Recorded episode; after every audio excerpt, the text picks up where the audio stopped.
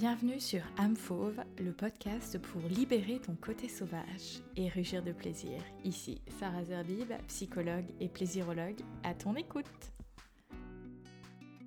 Bonjour à toutes et à tous, j'espère que vous allez bien. Je suis ravie de vous retrouver aujourd'hui après un petit mois d'absence. J'espère que vous ne m'en voulez pas trop. C'est vrai que les mois de juin et juillet ont été euh, pas mal dans le rush pour moi avec toutes les transformations que j'opère avec euh, Amfauve. Euh, l'entreprise, le site internet, le logo, enfin bref, il y a beaucoup beaucoup de travail en backstage et c'est vrai que j'ai eu un peu de mal à tenir la distance avec le podcast.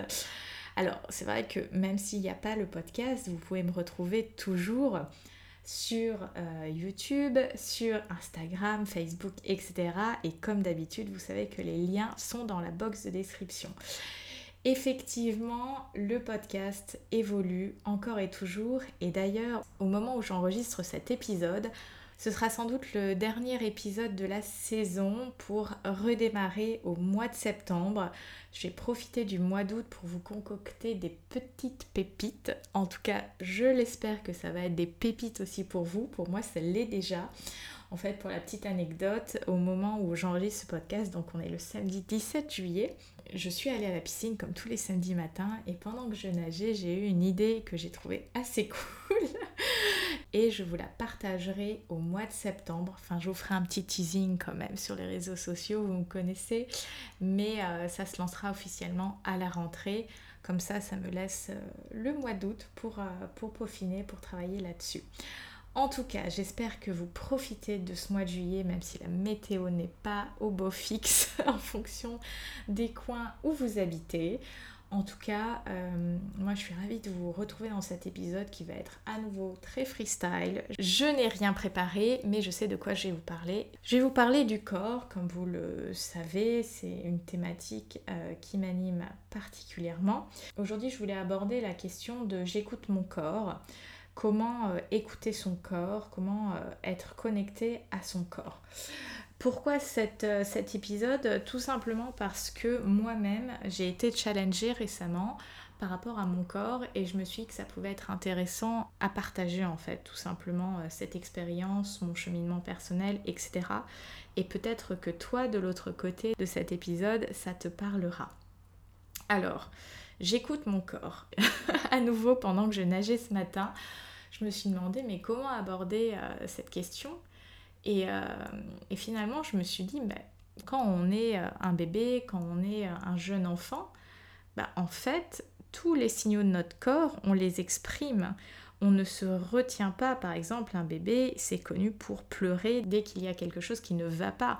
Et en fait, le bébé n'ayant pas la parole, ça va se traduire par des pleurs. Donc quand on arrive au monde, la moindre chose qui se passe à l'intérieur de nous, que ce soit émotionnel, corporel, etc., va être exprimée par un son, par, euh, un signe, euh, quelque chose, afin que les adultes parentaux, ceux qui s'occupent de l'enfant, puissent décrypter et y apporter une réponse adaptée.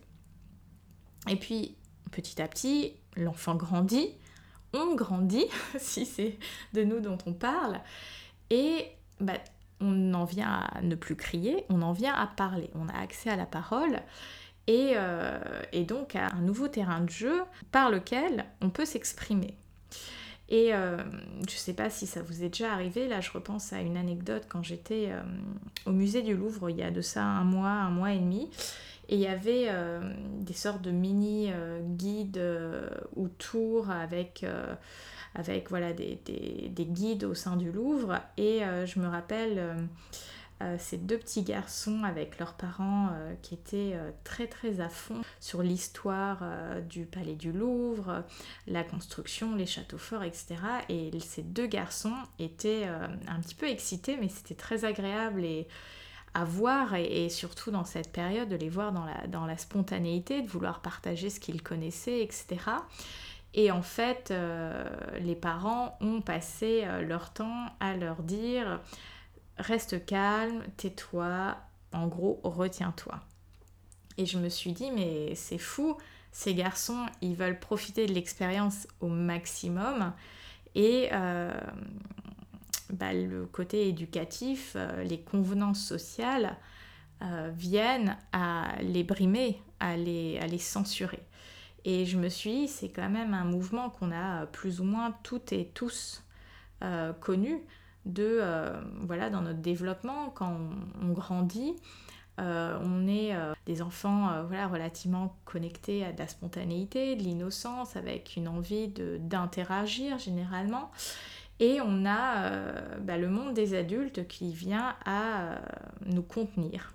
Alors, bien évidemment, le cadre éducatif est important, avoir des limites est important, euh, mais c'est la question de quelle place on laisse à la spontanéité et à l'expression de la subjectivité de nous-mêmes, de l'autre, de nous enfants. Et, c'est vrai que voilà, quand je nageais, je me suis dit, mais c'est vrai, quand on est euh, à l'école, on nous demande de rester assis pendant euh, X heures et avoir 10-15 euh, minutes de récréation. On nous demande d'être concentré, d'être attentif, de laisser la parole aux adultes, etc. Donc on est quand même dans un process un petit peu de soumission à l'autre pour se faire accepter, pour rentrer dans un moule, pour rentrer dans la société. Et voilà, c'est le jeu, on vit en société, donc c'est comment on arrive à faire groupe et on arrive à, euh, voilà, à respecter la liberté de l'autre tout en ayant notre propre liberté. Mais c'est vrai que ça m'a vraiment questionné sur euh, justement notre écoute euh, personnelle par rapport à nous-mêmes. Où est-ce qu'on se situe et finalement quelle place on se laisse dans notre vie au quotidien pour être à l'écoute de soi-même et à l'écoute de notre corps?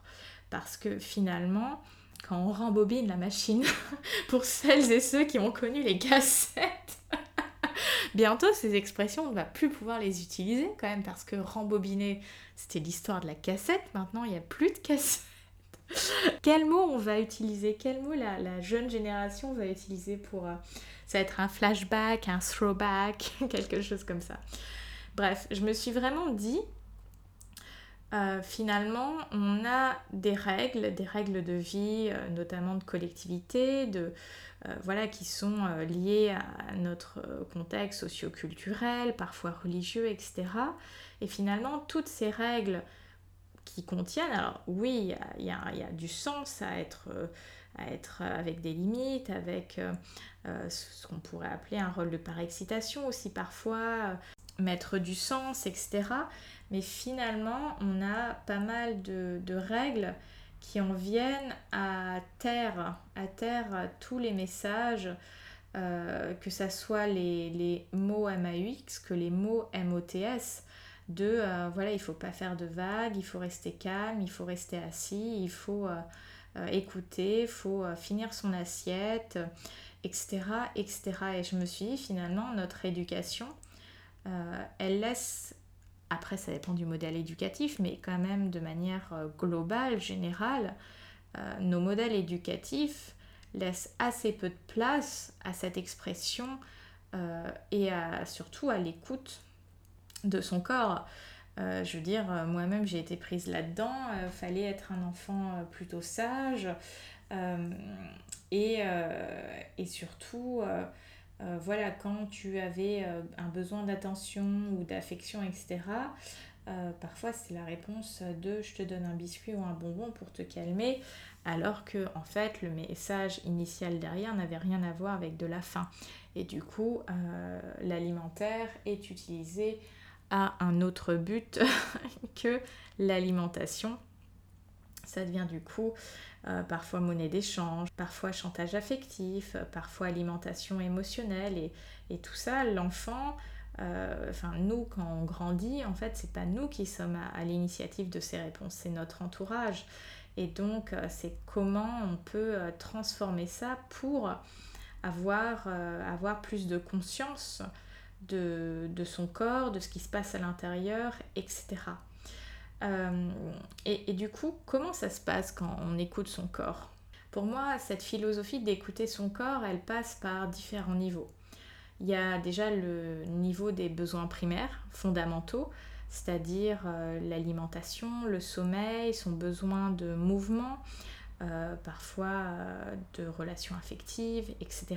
Ça va être l'intention, l'attention et même l'action de subvenir à ces besoins fondamentaux. Donc comment je m'alimente, quels sont les messages que mon corps m'envoie et comment j'y réponds, mon rythme veille-sommeil, est-ce que j'honore mes besoins de sommeil qui sont personnels, est-ce que quand mon corps réclame d'être en mouvement, bah je, l'écoute Est-ce que quand j'ai besoin de me sentir, je sais pas, aimée par exemple, je sais vers qui me tourner pour, pour, pour, ressentir ça, etc. etc. Donc ça, c'est la première, première strate. Et puis après, l'écoute du corps, euh, surtout pour nous les femmes, c'est quelque chose de, très euh, cyclique, enfin, qui, qui, s'organise sur un cycle. Je ne sais pas si euh, toi, de l'autre côté, si tu es une, une, femme ou une personne à vulve, tu as déjà observé les différentes phases au cours de ton cycle, comment ton corps est, physiquement, dans ton reflet au niveau du miroir, que ton ressenti voilà, si tu fais une introspection, euh, les, messages que lui-même peut t'envoyer, etc. etc. Est-ce que tu euh, arrives à te connecter à ça? Euh, si tu n'y arrives pas, c'est pas grave, c'est quelque chose aussi qui, demande du temps, de la conscience, etc. et auquel finalement on est assez peu éduqué. Et, donc ça va être justement de suivre euh, un petit peu comme un cardiogramme en fait, cette, courbe et, tous ces messages, tous ces bips que notre corps peut euh, nous donner. Alors je constate que cette écoute, elle, euh, elle est variable. Effectivement, il y a des moments où on peut être un peu plus attentif que d'autres à ce qui se passe.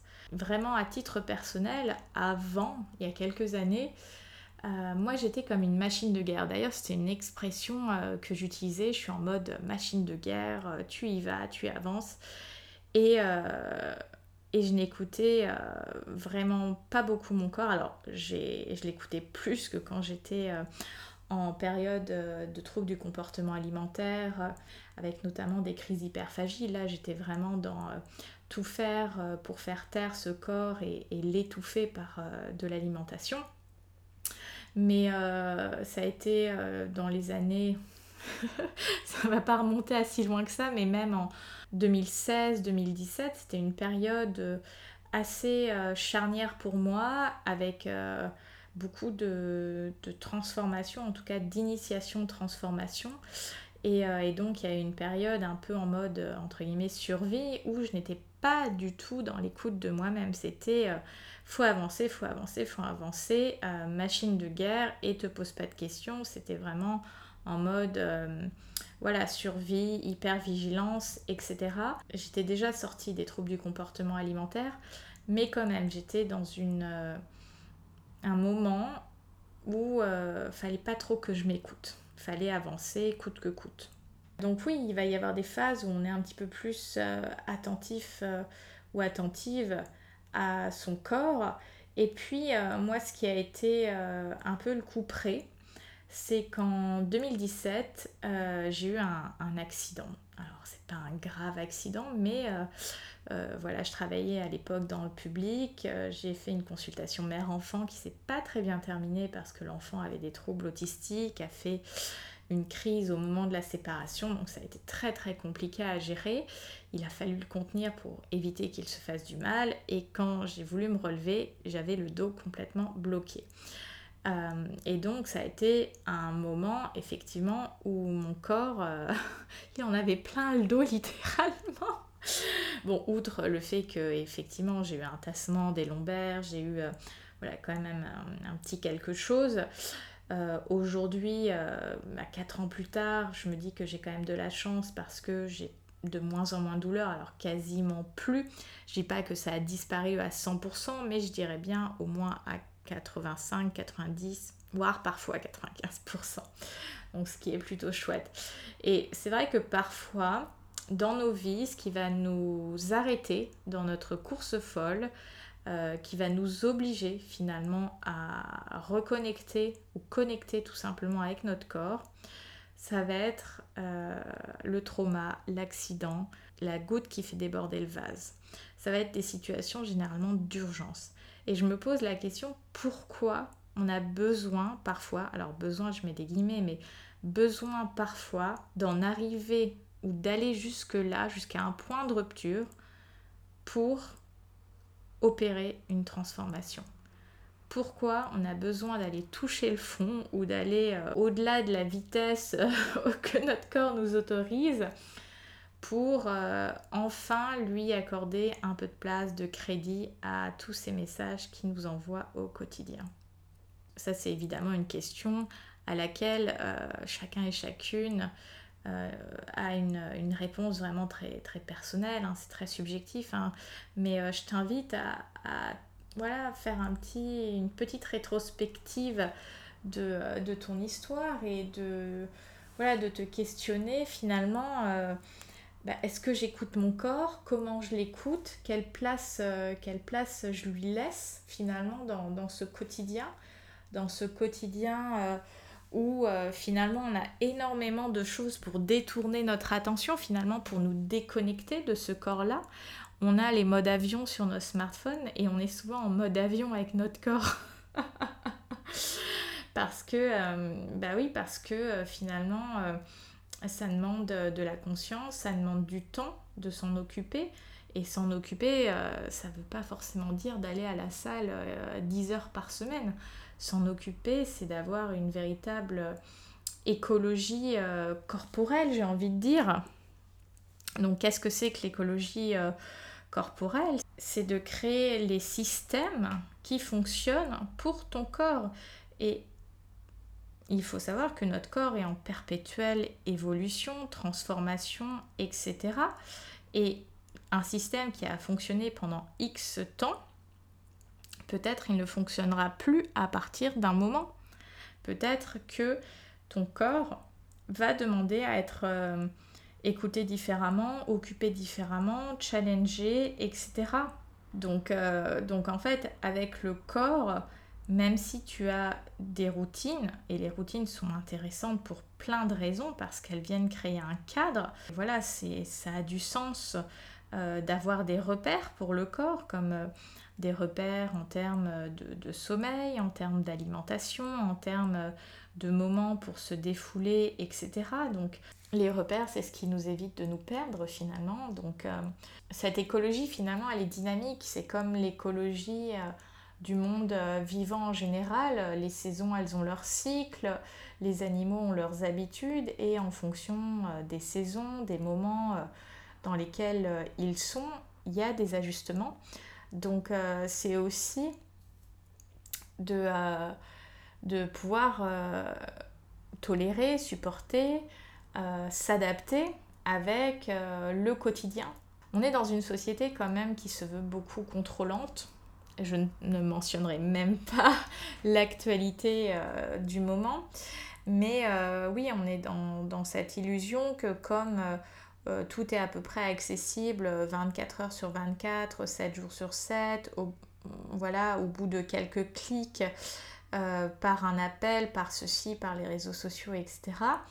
On a euh, finalement une illusion que on peut contrôler beaucoup de choses. Et, et on veut souvent aussi contrôler notre corps, qu'il rentre dans des cases, qu'il réagisse comme ci, qu'il réagisse comme ça. Sauf que notre corps, quand il veut te dire un truc, même si tu mets des barrières, même si tu fermes des portes à double tour, il trouvera toujours un moyen de te faire savoir, de t'envoyer le message. Et euh, parfois, il pourra y aller de manière un peu brutale. Donc euh, voilà, c'est aussi intéressant de cultiver l'écoute de son corps au quotidien, avec euh, conscience, j'ai envie de dire, pour ne plus être dans la violence. Parce qu'il y a une phrase que j'entends beaucoup chez mes clientes ou chez des prospects, c'est je me fais violence. Et je me dis waouh, je me fais violence. Donc la personne se fait violence. Elle, euh, elle se flagelle euh, en, permanence. elle, elle se dénigre, elle, elle s'oblige. Et, et, du coup, c'est comme si, en tout cas, elle se sent dans un non-choix de il faut que je fasse ça. Il faut que ça soit comme ça. J'ai envie de te dire, on va respirer un bon coup, tout va bien se passer et on va décider, on va faire des choix. Et faire des choix, c'est dire oui à des choses et dire non à d'autres choses. Mais c'est pas parce que je dis non à des choses que je suis perdant ou perdante pour autant. Souvent, on se dit euh, oui, j'y perds ça. Et moi, j'ai envie de te proposer de te dire à la place qu'est-ce que j'y gagne? Parce que du coup, si tu te mets dans la perspective de la perte, tu vas être dans la frustration, dans peut-être de la tristesse, etc. Alors que, en fait, c'est le revers d'une même médaille. Soit tu peux décider de voir euh, la perte, soit tu peux voir le gain. C'est comme euh, le verre à moitié vide, le verre à moitié plein. C'est une, une histoire d'état d'esprit.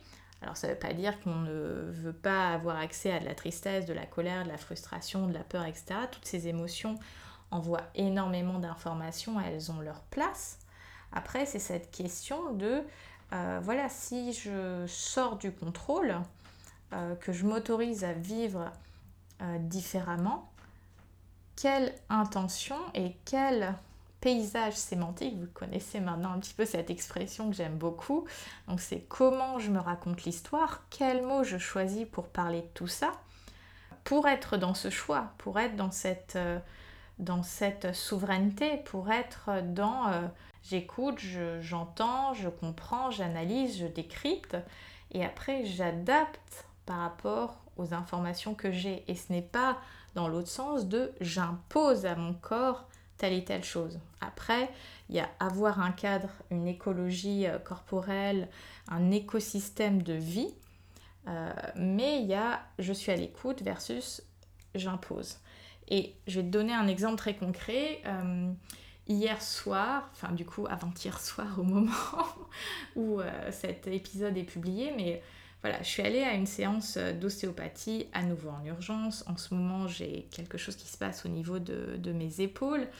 Et, euh, et, du coup, voilà, je vais chez une autre ostéo puisque le mien est en vacances. Bon, je t'épargne les détails. Et, et, donc, elle me fait quelques manipulations, etc., pour me soulager. Euh, et je lui dis, bon bah voilà, le samedi habituellement, j'ai Zumba à 9h et vers 10h45, euh, je suis à la piscine pour aller nager. Je lui demande, est-ce que euh, je peux faire ces deux activités ou me conseillez-vous de tout arrêter ou peut-être juste de faire la piscine, etc.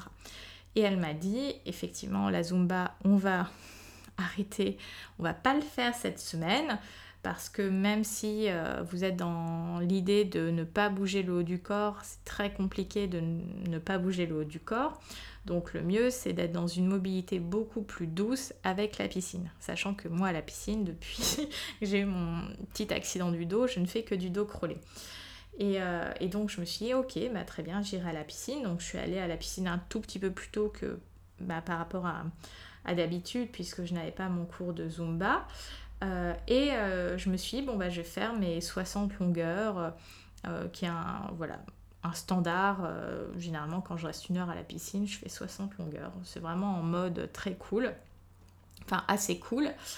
Et, là, je me suis dit, bon, bah, très bien, je vais partir sur cet objectif de mes 60 longueurs, qui est, comme je disais, mon repère. Et voilà, j'ai fait mes 60 longueurs ce matin. Je les ai fait en 1h30. Voilà, donc j'ai adapté ma manière de faire cet exercice euh, corporel, physique, ce sport, avec la situation corporelle du moment. Donc je ne pouvais pas aller aussi vite que d'habitude, et encore, c'est assez tranquille mon rythme. Mais voilà, j'ai pris mon temps.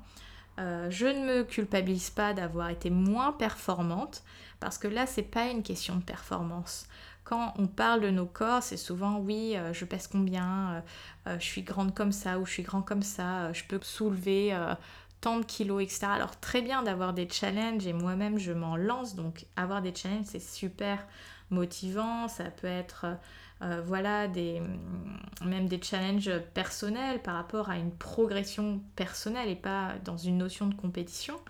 Mais parfois, notre corps ne peut pas être au rendez-vous comme d'habitude. Essayer d'être dans l'accueil et de ne pas, en tout cas, essayer de ne pas être dans la frustration de oh euh, je suis nulle, euh, je n'y arrive pas comme d'habitude, etc. Mais c'est normal, ton corps il n'est pas dans les mêmes dispositions que d'habitude. Donc accueille, sois à l'écoute, adapte et il t'en remerciera en fait. L'important c'est pas tant de faire 60 euh, longueurs en une heure, etc. L'important c'est juste de faire les 60 longueurs si je prends mon cas. Alors comme dirait mon coach Nicolas, puisque j'ai aussi un coach sportif, ça c'était du coup mon petit challenge de l'année 2021 pour aller plus loin euh, dans euh, bah, la récupération au niveau de mon dos et, de certaines mobilités, etc. Donc j'ai sauté le pas, j'ai pris un coach, chose que je ne pensais pas, enfin j'y avais jamais pensé. Et, et je pensais pas non plus que ça allait me plaire. Après, il faut trouver la personne qui est adaptée à toi, avec qui tu t'entends bien, etc. Mais franchement, je me dis, mais c'est trop cool. Donc, euh, euh, et, c'est vrai que ce coach, je l'aime beaucoup parce qu'il est vraiment dans cette conscience corporelle. Et euh, il dit toujours, il faut apprécier le mouvement. Peu importe si tu le fais... Enfin, c'est justement au contraire, ne le fais pas trop vite. Parce que des fois, on veut juste montrer qu'on sait faire le mouvement.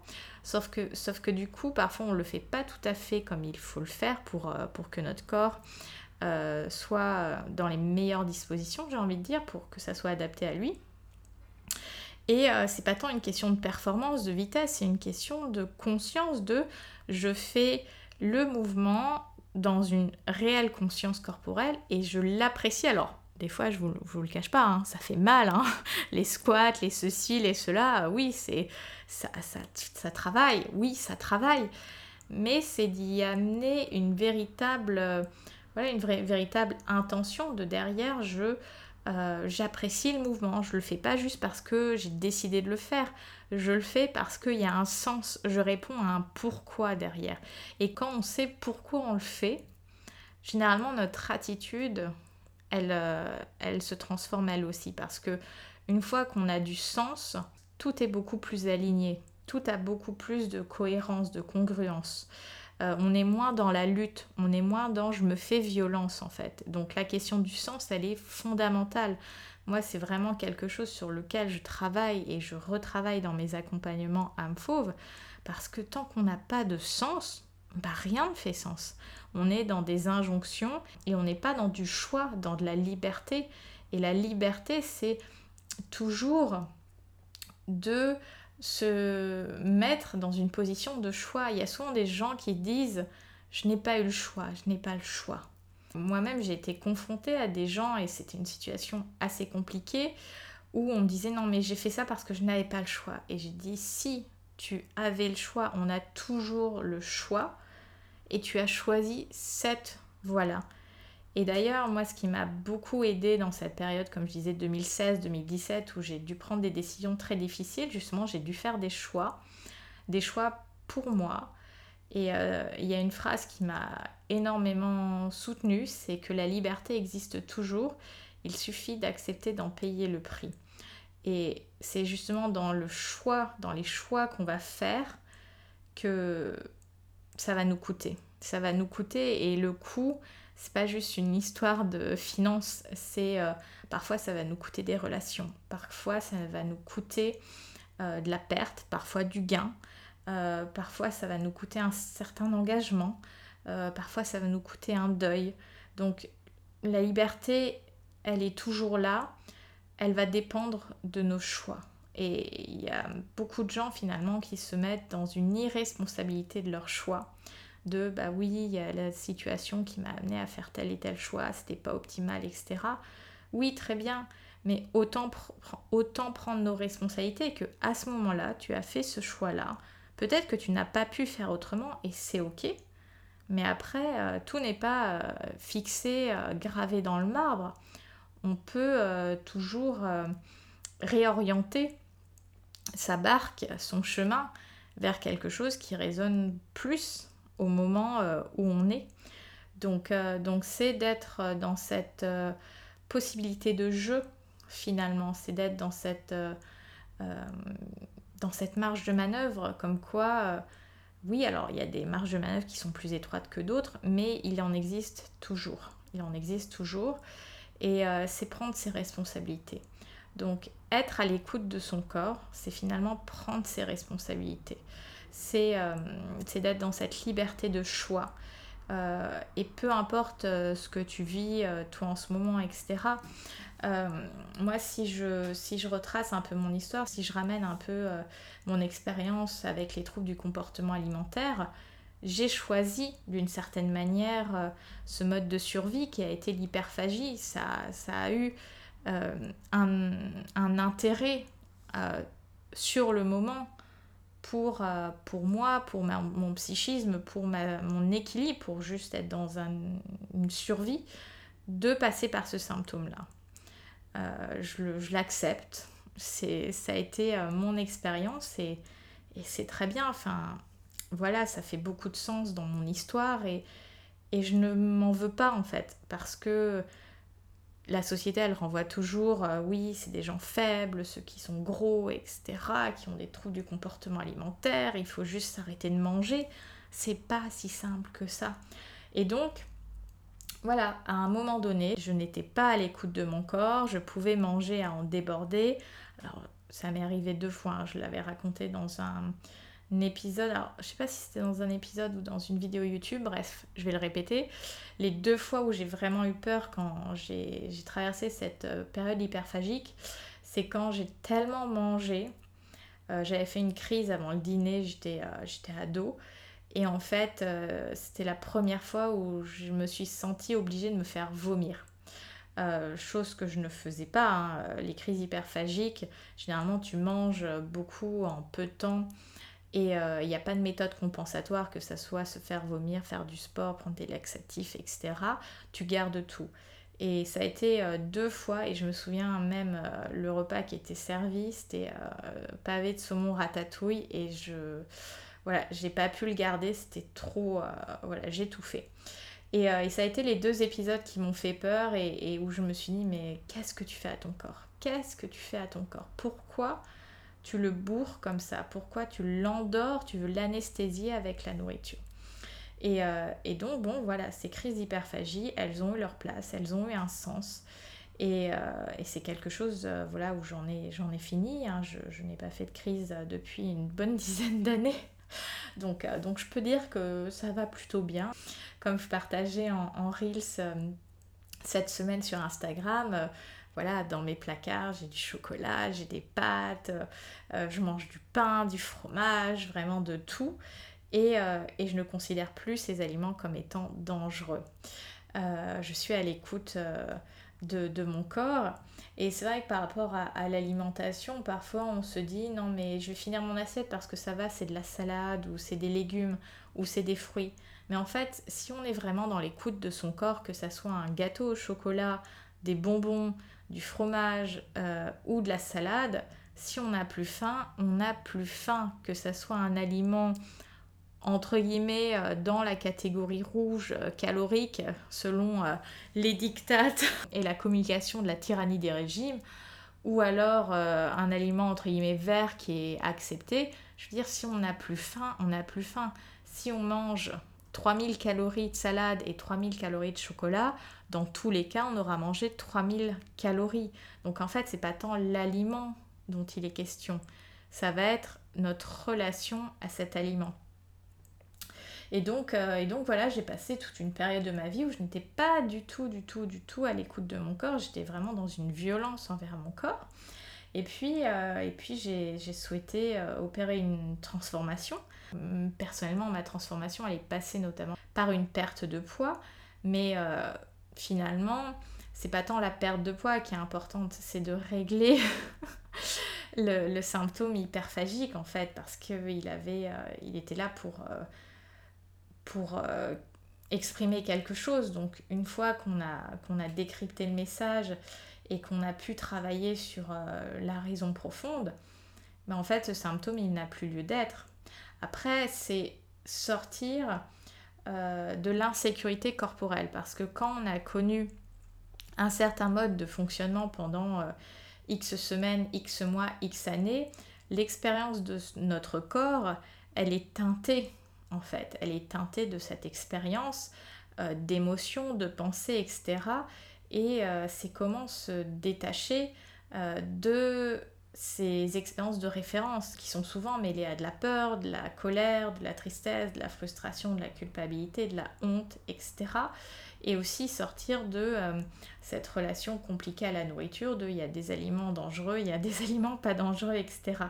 Donc, euh, donc en fait, c'est...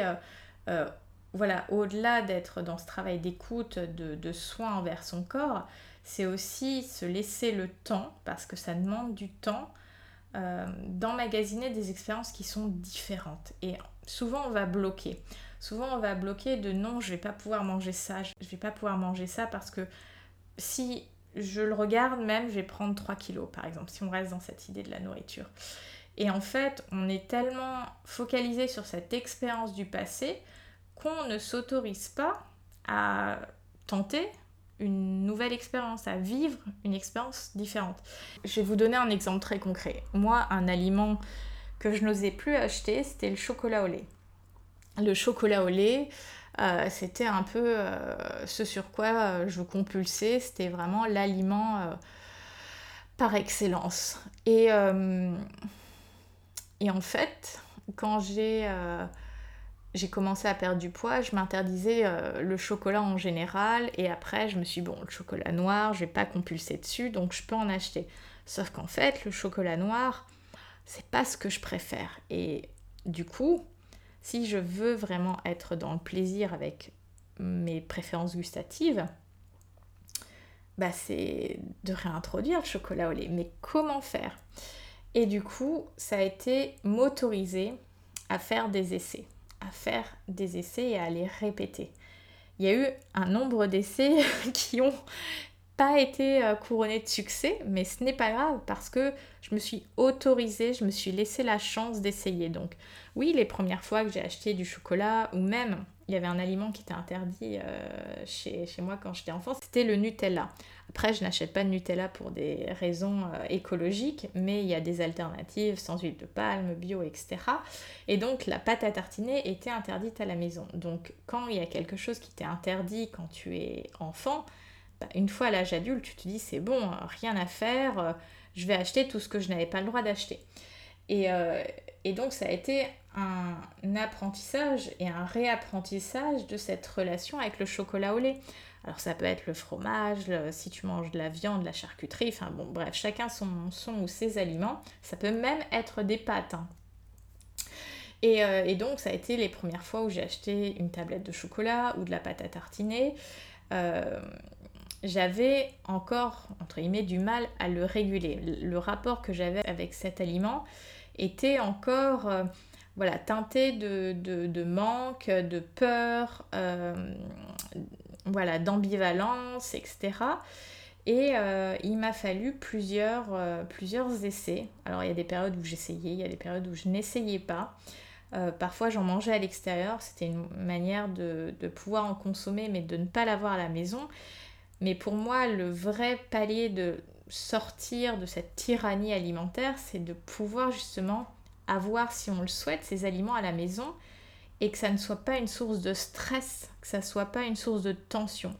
Et là, pendant que je te parle, je peux te dire que dans mes placards, j'ai un grand pot de nocciolata, j'ai deux tablettes de chocolat au lait, j'ai même des noisettes enrobées de chocolat au lait. Enfin, je me dis, mais si tu m'avais dit il y a 5 ans ou même 3 ans que j'aurais tout ça dans les placards et que pendant que j'enregistre ce podcast, je n'y pense même pas, Enfin, à part là, je te le mentionne, mais en soi, je n'y pense même pas. Je ne l'aurais pas cru. En fait, je, me serais dit non, c'est pas possible. Mais en fait, c'est possible. C'est possible de trouver l'apaisement avec ces aliments.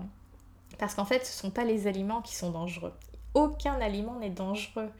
À part s'ils sont ultra transformés. Si tu me suis sur les réseaux, tu sais que moi, j'ai une politique de. Euh, éviter euh, tout ce qui est euh, trop transformé et qui euh, vient des grosses entreprises de l'agroalimentaire qui détruisent notre planète. Ça, c'est vraiment des convictions écologiques et, politiques même que j'ai. Donc, donc voilà, pour moi, c'est des aliments à, proscrire pour plein de raisons éthiques. Mais en soi, le chocolat n'est pas plus dangereux que les haricots verts. Je sais que peut-être euh, quand tu écoutes ça, tu te dis non mais elle déconne. Mais non, pas du tout. pas du tout. En fait, c'est qu'on a tellement, tellement évolué dans une société de diktat, de régime, de il y a des aliments bons, il y a des aliments qui ne sont pas bons. Non, non, non. Aucun aliment n'est mauvais en soi. Quel est mon rapport avec ces aliments? Et une fois que ça s'est travaillé, bah, c'est vachement cool. Et, même de pouvoir se dire, bah, en fait, je peux juste prendre un ou deux carrés de chocolat et tout va bien en fait. Il n'y a pas de problème. C'est ok. Et je suis en mode détente et je suis juste dans ce plaisir. Le plaisir de consommer un aliment que j'adore. Et j'adore aussi, euh, je sais pas, les haricots verts pour mentionner les haricots verts. Euh, mais il y a, y a, ce même plaisir et chaque aliment a sa place. Et, euh, et c'est trouver un système qui fonctionne pour toi. Est-ce que tu as envie de te dire que toute ta vie, tu ne mangeras plus euh, tel ou tel aliment? Enfin, moi, je trouve finalement que c'est d'une tristesse de se priver parce que on a peur. On a peur et, on fait vivre à notre corps cette peur alors que notre corps, à la base, il a juste envie de kiffer. Il a juste envie que tu sois à l'écoute. Donc, c'est s'autoriser à essayer et à vivre des expériences différentes. Pareil au niveau sentimental, c'est pas parce que avec telle euh, personne ça s'est mal passé ou lit tu as peut-être jamais connu un orgasme que tu ne connaîtras jamais un orgasme. C'est comment tu vas découvrir ton corps, c'est comment euh, tu choisis aussi un ou une partenaire qui euh, sera à ton écoute, qui sera dans cette bienveillance et ce partage de plaisir et qui t'amènera sur un autre chemin. En fait, d'autres chemins sont possibles, ils existent. C'est juste que parfois, on n'arrive pas à les voir. Et parfois, on a juste besoin d'être accompagné pour trouver cette voie alternative d'écoute de soi-même et d'écoute de son corps avec quelqu'un qui a peut-être euh, bah, tout simplement fait ce même chemin avant nous. D'avoir un peu comme un mentor, un guide, une petite étoile qui, vient te, faire briller euh, le chemin euh, au fur et à mesure que tu avances dessus. Donc, voilà, l'écoute corporelle, je pense qu'elle est fondamentale si on veut vivre une vie libre, alignée, en cohérence, et aussi être témoin de et aussi être à la fois l'acteur mais aussi le spectateur de sa vie. C'est en fait être tout le temps euh, dans ce jeu de place parce que oui, on est l'héroïne ou le héros de notre vie, donc on est, euh, le premier rôle, on, est acteur ou actrice. Et aussi, on a besoin parfois de se mettre en, en position de spectateur, de spectatrice pour regarder qu'est-ce qui se passe. Et l'écoute de son corps, c'est ça, c'est qu'est-ce qui se passe? Que si je scanne mon corps, qu'est-ce qui se passe? Qu'est-ce qui se passe? Qu'est-ce que je ressens? Quels sont les messages qu'il envoie? Qu'est-ce que mon corps essaye de m'exprimer? Et au début, c'est compliqué, hein, je ne vous le cache pas, hein, tous ces messages qu'on n'a pas écoutés pendant des mois, des années, au début on ne sait plus rien décrypter, c'est comme un parent et son nouveau-né. Tous les cris, on a l'impression que c'est les mêmes, alors que non, il y a des cris qui sont différents. Et avec notre corps, c'est pareil.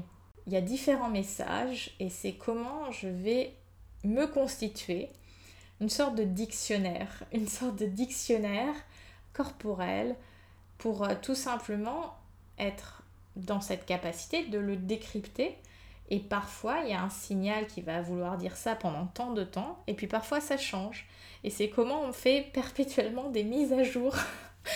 C'est comme euh, les, euh, c'est comme ton smartphone et, iOS qui, qui, qui s'update comme ça. Bah, avec ton corps, c'est pareil. Et, euh, et c'est voilà, d'être dans cette, cette philosophie de je tends l'oreille, je tends l'oreille et je m'y rapproche et, et, je suis dans l'écoute. Voilà, moi j'ai envie de te lancer un petit challenge. J'ai envie de te lancer un petit challenge et peut-être de prendre là 5 minutes pour euh, t'allonger, euh, peut-être euh, en silence ou alors avec une, musique douce. Tu as plein de playlists, que ce soit sur YouTube, Spotify, Deezer et toutes ces plateformes. Donc installe-toi confortablement, prends un petit moment juste pour te scanner, scanner ton corps, essaye de ressentir comment, voilà, comment sont tes organes, est-ce qu'il y a des tensions, euh, des températures différentes? Est-ce que ta respiration est plutôt haute au niveau thoracique ou plutôt basse au niveau ventral? Comment tu sens la lumière de la pièce? Est-ce qu'il fait chaud?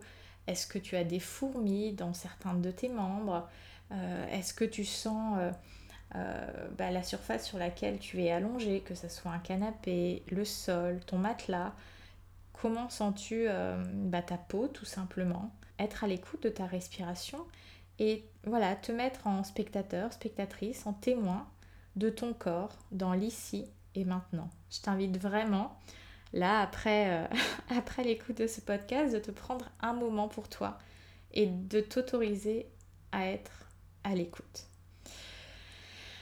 Waouh Je pensais pas parler autant. Je pense que j'ai vraiment m'amusé à éditer ce podcast totalement freestyle. Si ça ne tenait qu'à moi, je vous le posterai tel quel, mais euh, mon côté un petit peu euh, perfectionniste ne va pas vouloir, donc je vais le réécouter et légèrement euh, le retravailler pour couper les quelques E, ces petits tics de langage ou les petits blancs de cet épisode. En tout cas, j'espère que ce thème vous a plu. En tout cas, moi, ça m'a vraiment plu de vous parler de ce thème-là. Comme je le disais, cet épisode sera le dernier de la saison, donc je vous souhaite à toutes et à tous de passer un merveilleux été, que vous partiez ou pas en vacances, en fonction de là où vous habitez. Alors moi, j'avoue que j'ai beaucoup de chance, je suis en région parisienne et euh, je vais me régaler des musées, j'ai plein de choses sur lesquelles j'ai envie de bosser. Donc ça va être chouette en plus de voilà quelques petites escapades avec des amis. Donc, euh, ça va être un, chouette été. Sur ces bonnes paroles, je vous retrouve au mois de septembre pour le podcast qui va évoluer. Euh, il y aura une autre rythmicité et il y aura des petites surprises. Donc si tu as envie de les connaître en avance, je t'invite à venir t'abonner à ma page Instagram puisque ça sera sur cet espace-là. Euh, prenez soin de vous, soyez à l'écoute de votre corps, prenez-en soin pendant euh, cette période, euh, peut-être ce break estival, et puis mettez les bases pour prendre soin de lui tout au long de l'année. Je vous souhaite un très bel été, de très bonnes vacances. J'ai envie de dire que je vous embrasse, parce que pourquoi pas, je vous embrasse. Prenez soin de vous et à très bientôt. Merci d'avoir écouté le podcast Âme Fauve. Si cette émission t'a plu, n'hésite pas à t'abonner, liker et ou partager le podcast. Tu trouveras tous les liens vers mes réseaux sociaux dans la description. Si tu souhaites en savoir plus sur Âme Fauve, je te laisse un lien vers un petit questionnaire Google Drive qui te permettra de recevoir les infos mensuelles autour du programme. À dans 15 jours pour un nouvel épisode.